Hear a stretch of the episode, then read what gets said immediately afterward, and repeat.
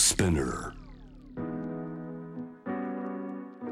グローバーがお送りしております。J-Wave シアムダープラネット。今夜のパートナーはロイター東京支局のシニアコレスポンデントティム・ケリーさん。テーブルトークのテーマはイギリスでもインフレに。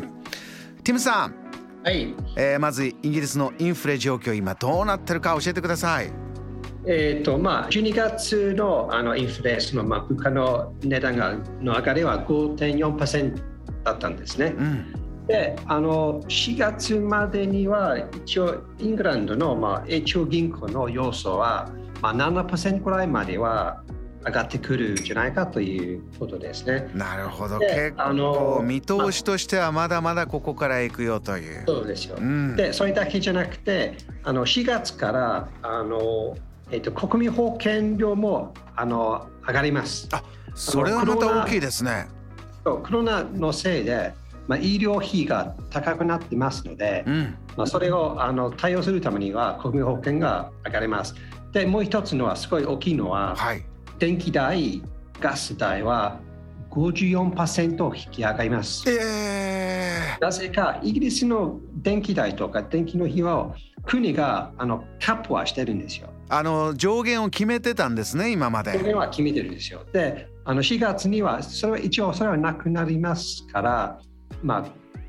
急にあの54%引きが引き上がりますよ。すごい結構痛いんですよ国民にとって。いやまあこれだって電気ガスまあ日常使うものがそれだけの値上がりするとかなり直撃しますよね。お聞きしましたてみんな結構心配は、まあ、懸念はしてるんでしょう。で、まあ、一応春になってますので、まあ、そんなあの寒い冬じゃないんですけれども、でもあの料理する時とか結構はガスは使ってるんですので、結構今も苦しんでる方にとってはもうすごい痛い痛いんですよ。もうどう払えばいいかというあのことですよね。ティムさんどうしてこれここまでしないといけない状況というふうにななってしまったんでしょうか？まあ、あのコロナのあの、まあ、いろいろコロナのおかげせいで、まあ、いろいろあの経済のあのインパクトがありましてう、んまあ、世界中はインフレは一応なってるんですよね。はい。あのまあ、日本だけは一応、まあ、あのまだなってはいないんですけど、まあ、実際は2%くらいになってるかもしれないんですがで、まあ、それは制御するのはかなり難しいんですよね。これは制御するのはかなり難しい。はい。で日本とあのイギリスの大きな違いがあるんですよ。うん。日本の場合はあの岸田総理はあの企業側にあの賃金上げをお願いはしてるんですよね。そうですね。賃上げするようにというような呼びかけしてますね。でイギリスの場合は逆にあの先週の金曜日あの中央あの銀行の総裁ベイリーさんは賃金上げを抑制しなければインフレの制御はできなくなっちゃうという発言あったんですよ。はあそうするとですよ賃金を上げないようにという呼びかけになるとでも物価はまだ上がっていくという見通しですからそういうことです。給料が減っていくような状況ですか感覚としては。そうなんか飲み込んでというお願いんですよね。国民にに飲み飲み込まないと、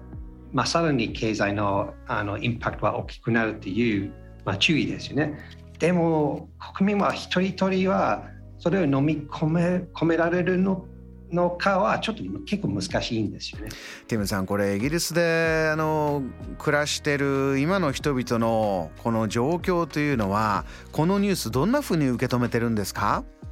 やっぱりみんなは心配はするんですよね。うんで今も前あの話したあのジョンソンの政治のスキャンダルは、まあ、それも結構注目は集まってるんですけどでもその次はこれですよね。で4月ガスの値上げになった場合には、まあ、またさらにジョンソン政権がもう人気がなくなるんですよね。なんかなんかの形で対応しないと結構政治的な問題もなるんですね。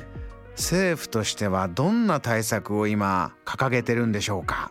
まあ、一応ですね、うんあのその政策金利をあのあの永中銀のあの政策金利をあの0.1%の1%から0.2.5%は引き上げたんですよね、ええまあそういうインフレを抑えるあのためなんですが、うんもう一つのはあの国民には補助金を出すんですよ。あのその電気代が高くなった時には、まあ、少しは、まあ、お金は助けるというもう政策があるんですがでもちょっと足りないんですよね。あの全部はあの対応はできないんですよね。やっぱり物の値段は高くはなります。